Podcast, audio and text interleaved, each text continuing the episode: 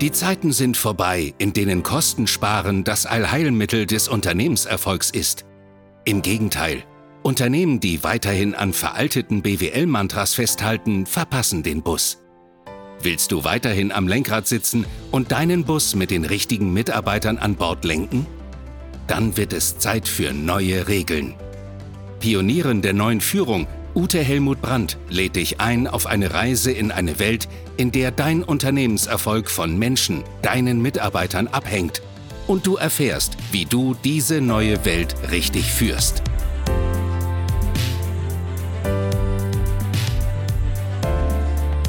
Hallo, schön, dass du wieder da bist und mach's dir erstmal so richtig gemütlich. Heute sind wir bei Folge Nummer 11. Wir sind schon bei Folge Nummer 11. Ja, und ich weiß gar nicht, wie viele Folgen du dir von mir angehört hast, aber ich möchte mich für deine Zeit bedanken. Ja, wenn du tatsächlich durchgehalten hast, großartig. Und ich wünsche mir, dass du echt was mitnimmst und diese Businesswelt nach neuen Regeln umgestaltest. Heute geht es um das Thema Overdelivern, mehr tun, als der Kunde erwartet. Ja, und das ist für mich ein Riesenmeilenstein dahin, wie du mit dir zufriedener werden kannst oder eben deine Mitarbeiter mit sich. Jetzt ist das ja mit dem Overdelivern so eine Sache. Die einen sagen, wenn du overdeliverst, dann ist das gut für deinen Kunden. Und dann gibt es aber andere, die sagen, wenn du immer overdeliverst, ja, dann bist du irgendwann ausgebrannt. So, und ich möchte später darauf zurückkommen, wann bringt dich overdelivern ja, in deine eigene Zufriedenheit, in mehr Kraft und Fülle und wann bringt dich overdelivern ins Burnout. So, und jetzt erzähle ich euch mal eine Geschichte live erlebt, ja. Also mein, ich habe ja einen Sohn und mein Bubi, der sollte zu seinem geschiedenen Vater kommen und da hatten wir uns mal für eine Flugreise entschieden. Und wir sind dann zum Flughafen gefahren. Ich hatte am Tag vorher nochmal angerufen, wann wir da sein müssen. Und dann hieß es ja zwei Stunden vor Abflug. Ich dachte mir, innerdeutscher Flug, naja, das ist aber viel Zeit. Aber okay, für das Kind ja, ist der nichts zu teuer, auch nicht die Zeit. Und dann sind wir da also zwei Stunden vor Abflug da gewesen. Und dann standen da schon diese Plakate von der Fluggesellschaft und da waren da diese Stewardessen drauf, nett anzusehen. Das fand auch mein Filius und der sagte dann, Mama, werde ich von dieser Dame da gleich abgeholt? ich, ich musste wirklich lachen und dachte, vielleicht, vielleicht ist sie ja heute da, vielleicht hat sie aber auch heute frei. Wir werden es sehen, ja. So, schöne Idee, dachte ich. So, dann sind wir am Tresen gewesen und äh, bekamen eben die Zugangspapiere. Und dann habe ich erfahren, dass ich jetzt doch bis zum Abflug noch dabei sein muss. Ich dachte mir, was? Äh, wäre ja auch möglich, dass man hier ein Kinderbetreuungsprogramm auflegt. Also für den Mehrpreis, den ich da bezahlt habe, habe ich gedacht, wäre das inkludiert. Gut, dem war nicht so. Also habe ich die Kinderbetreuung für diese Zeit übernommen. Und dann äh, kam der Abflug ja, also die Abflugszeit. Wir wurden aufgerufen und ja, die Passagiere strömten in das Flugzeug und dann erschien eine Dame, die, sagen wir es mal so, rein optisch sehr von der Dame auf dem Plakat abwich. Die war irgendwie fülliger, ungepflegter und ja, trug auch ja, so eine Warnweste und äh, die stand dann da vorne und hat gerufen Kinderbetreuung. Mein Sohn schaute mich verdutzt an, weil er jetzt sagte, Mama, soll ich jetzt zu der Frau gehen? Ist die das? Oder bringt die uns nur zum Flugzeug? ich, musste wieder lachen, ja, weil ich mir dachte, du Schande. Jetzt äh, lernt mein Kind die harte Realität des Services kennen und habe gesagt, na, vielleicht ist die andere ja krank, ne?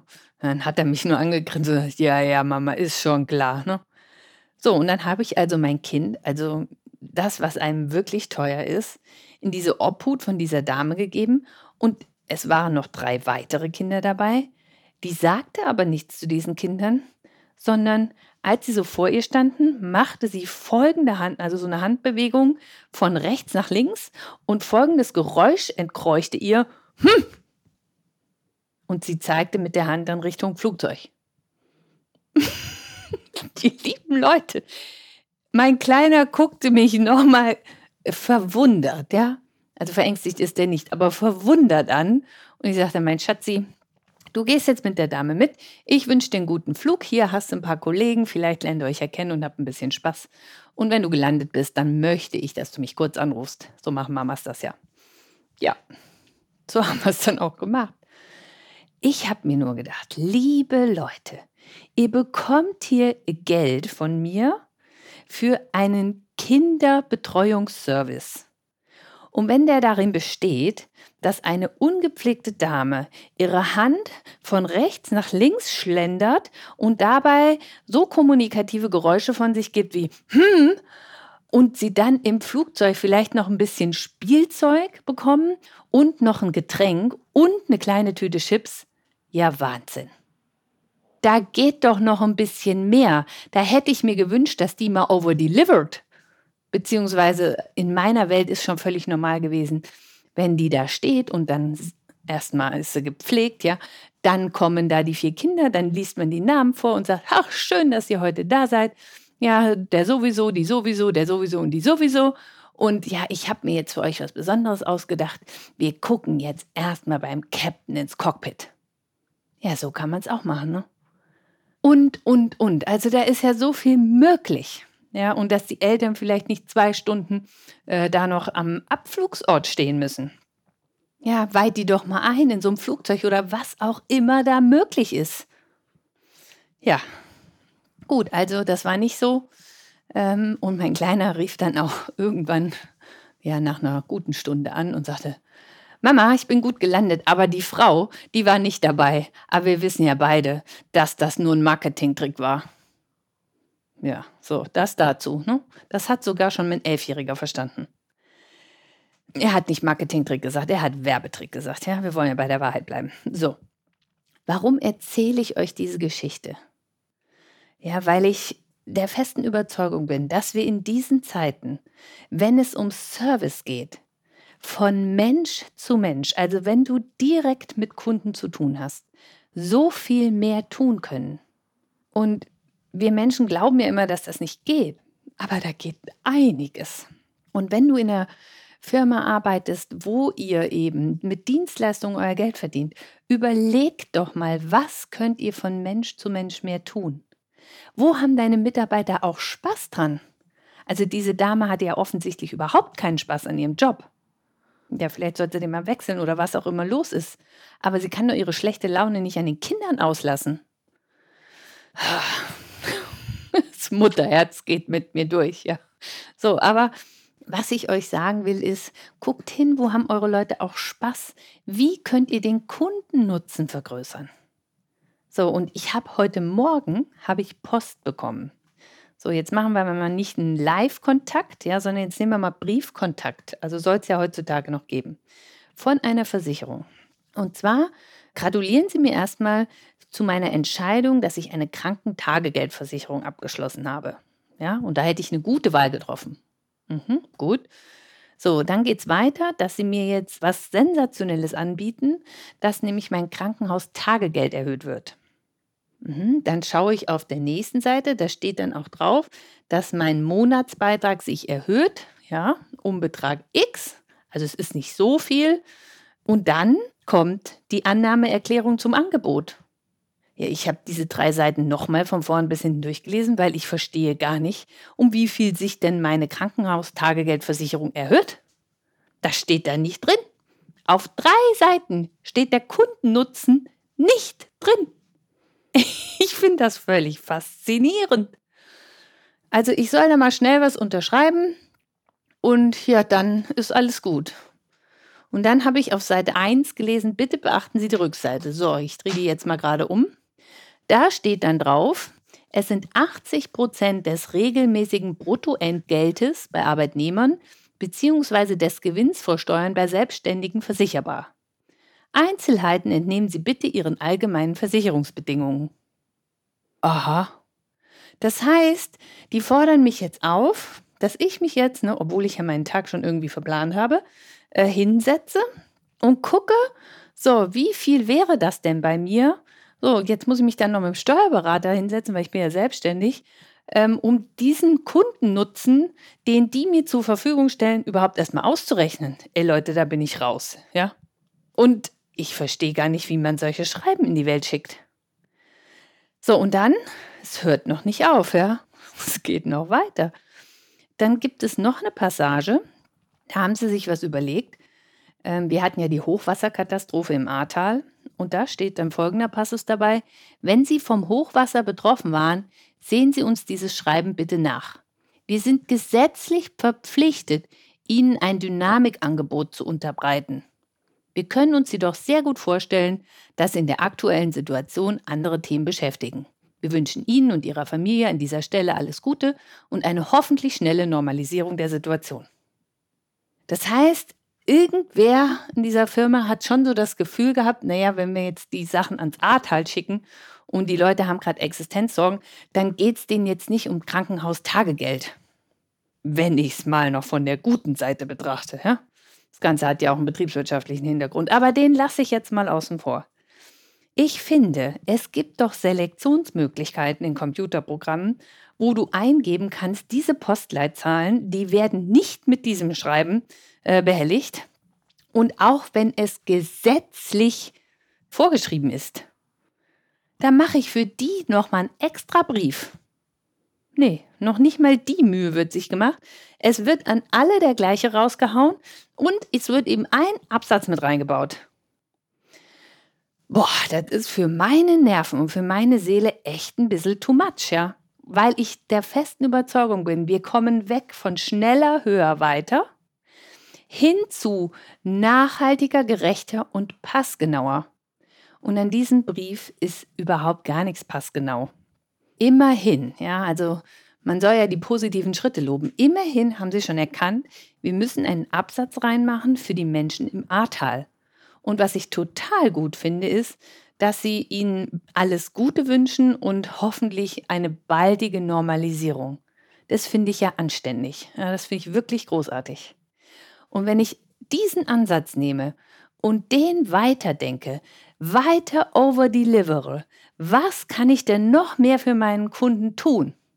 Ja, da kommen mir noch mal ganz andere Ideen. Ja, indem ich besser selektiere, indem ich eben zwei Briefe aufsetze und indem ich dem Kundennutzen reinpacke. Ja, jetzt könnt ihr mich, könnt ihr sagen, ja, das geht nicht. Ja, das geht schon, ne? Vielleicht musst du da ein bisschen was umstellen, aber ich muss doch wissen, welchen Nutzen ich davon habe. Sonst unterschreibe ich gar nichts. So, jetzt habe ich euch zwei Beispiele genannt, wo ich mal so enttäuscht war, weil ich einmal in schriftlicher Form erlebt habe, dass man mich so abspeist mit so einem Standardbrief und auf der anderen Seite nicht gelebter Service mich und mein Kind doch etwas verunsicherte. Und die kriegen ja alle wirklich Geld von mir, ja.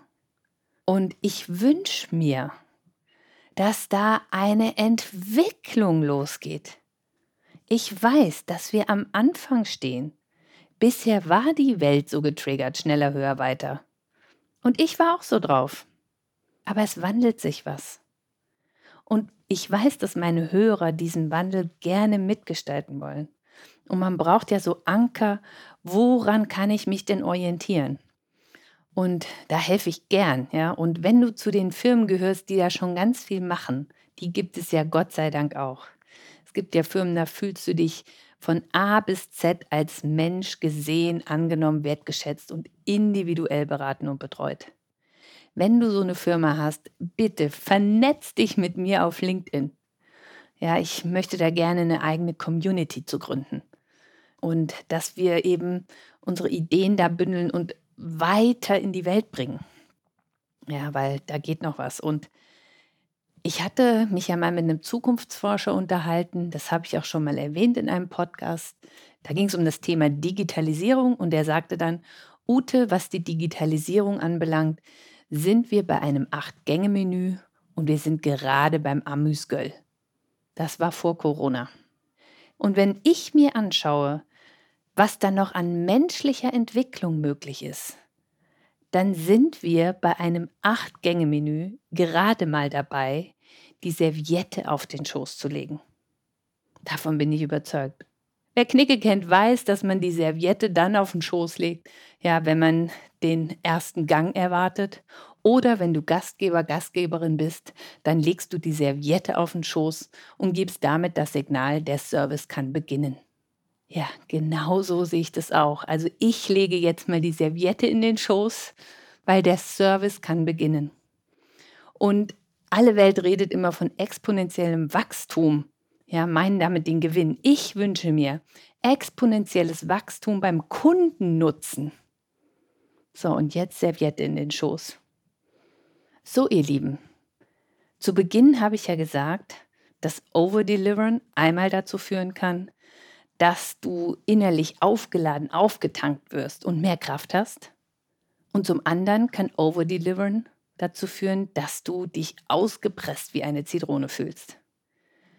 Wann passiert was? Also ausgepresst wie eine Zitrone, kraftloser werden wir dann, wenn wir mehr für unseren Kunden tun, wie er erwartet, weil wir eine Bedingung damit verknüpfen. Weil wir es tun, um mehr geliebt zu werden, um mehr Anerkennung zu bekommen, um mehr Aufträge zu bekommen, um mehr zu bekommen, was auch immer. Weil dann haben wir das gar nicht in uns schon erschaffen, diese Fülle, sondern wir müssen das tun, damit wir das bekommen. So funktioniert Overdeliver nicht. Wenn du nicht so viel in dir drin hast, dass du es geben kannst, dann musst du das erstmal in dir erschaffen. So, und wenn du aber overdeliverst, weil du, weil es dir gut geht, weil du zufrieden bist, weil du in der Fülle bist und du das gerne abgibst, also aus deiner Fülle heraus, ja, und es nicht mit einer Bedingung verknüpfst, dann, äh, ja, dann wächst es. Dann wächst Zufriedenheit beim Kunden, der gibt dir das zurück. Und wenn es nicht der ist, der dir gegenübersteht, sei dir sicher, dann kommt ein anderer. So funktionieren die universellen Gesetze. Und glaub mir kein Wort, probier es einfach aus. So, ich hoffe, ich konnte dir den Unterschied gut erklären. Also, aus freien Stücken geben führt zur Zufriedenheit. Und so denken auch Gewinner. Die erzeugen nämlich erst so viel Gutes in sich selbst, also in ihrem eigenen Mindset, in ihrem eigenen System, dass sie das dann abgeben können. Und ich frage mich manchmal, ob ich dazu mehr machen sollte. Wenn du der Meinung bist, ja, dann schreib mir das mal. Ja, schreib mir das auf LinkedIn. Ich bin auf eure Reaktion gespannt. Äh, und dann werde ich mir das überlegen. Ja, je nachdem, was da passiert. Ansonsten freue ich mich über eine Bewertung in Apple iTunes oder abonniere meinen Podcast und ja, schreib mir auf LinkedIn. Und in der nächsten Woche, da wird es um das Thema gehen Respekt und Wertschätzung. Und ich finde, Wertschätzung ist das missverstandenste Wort ever in der Businesswelt. Aber was ich darunter genau meine, mehr dazu in der nächsten Woche. Und jetzt wünsche ich dir frohes Schaffen. Bis dann, wir hören uns. Deine Ute Helmut Brandt.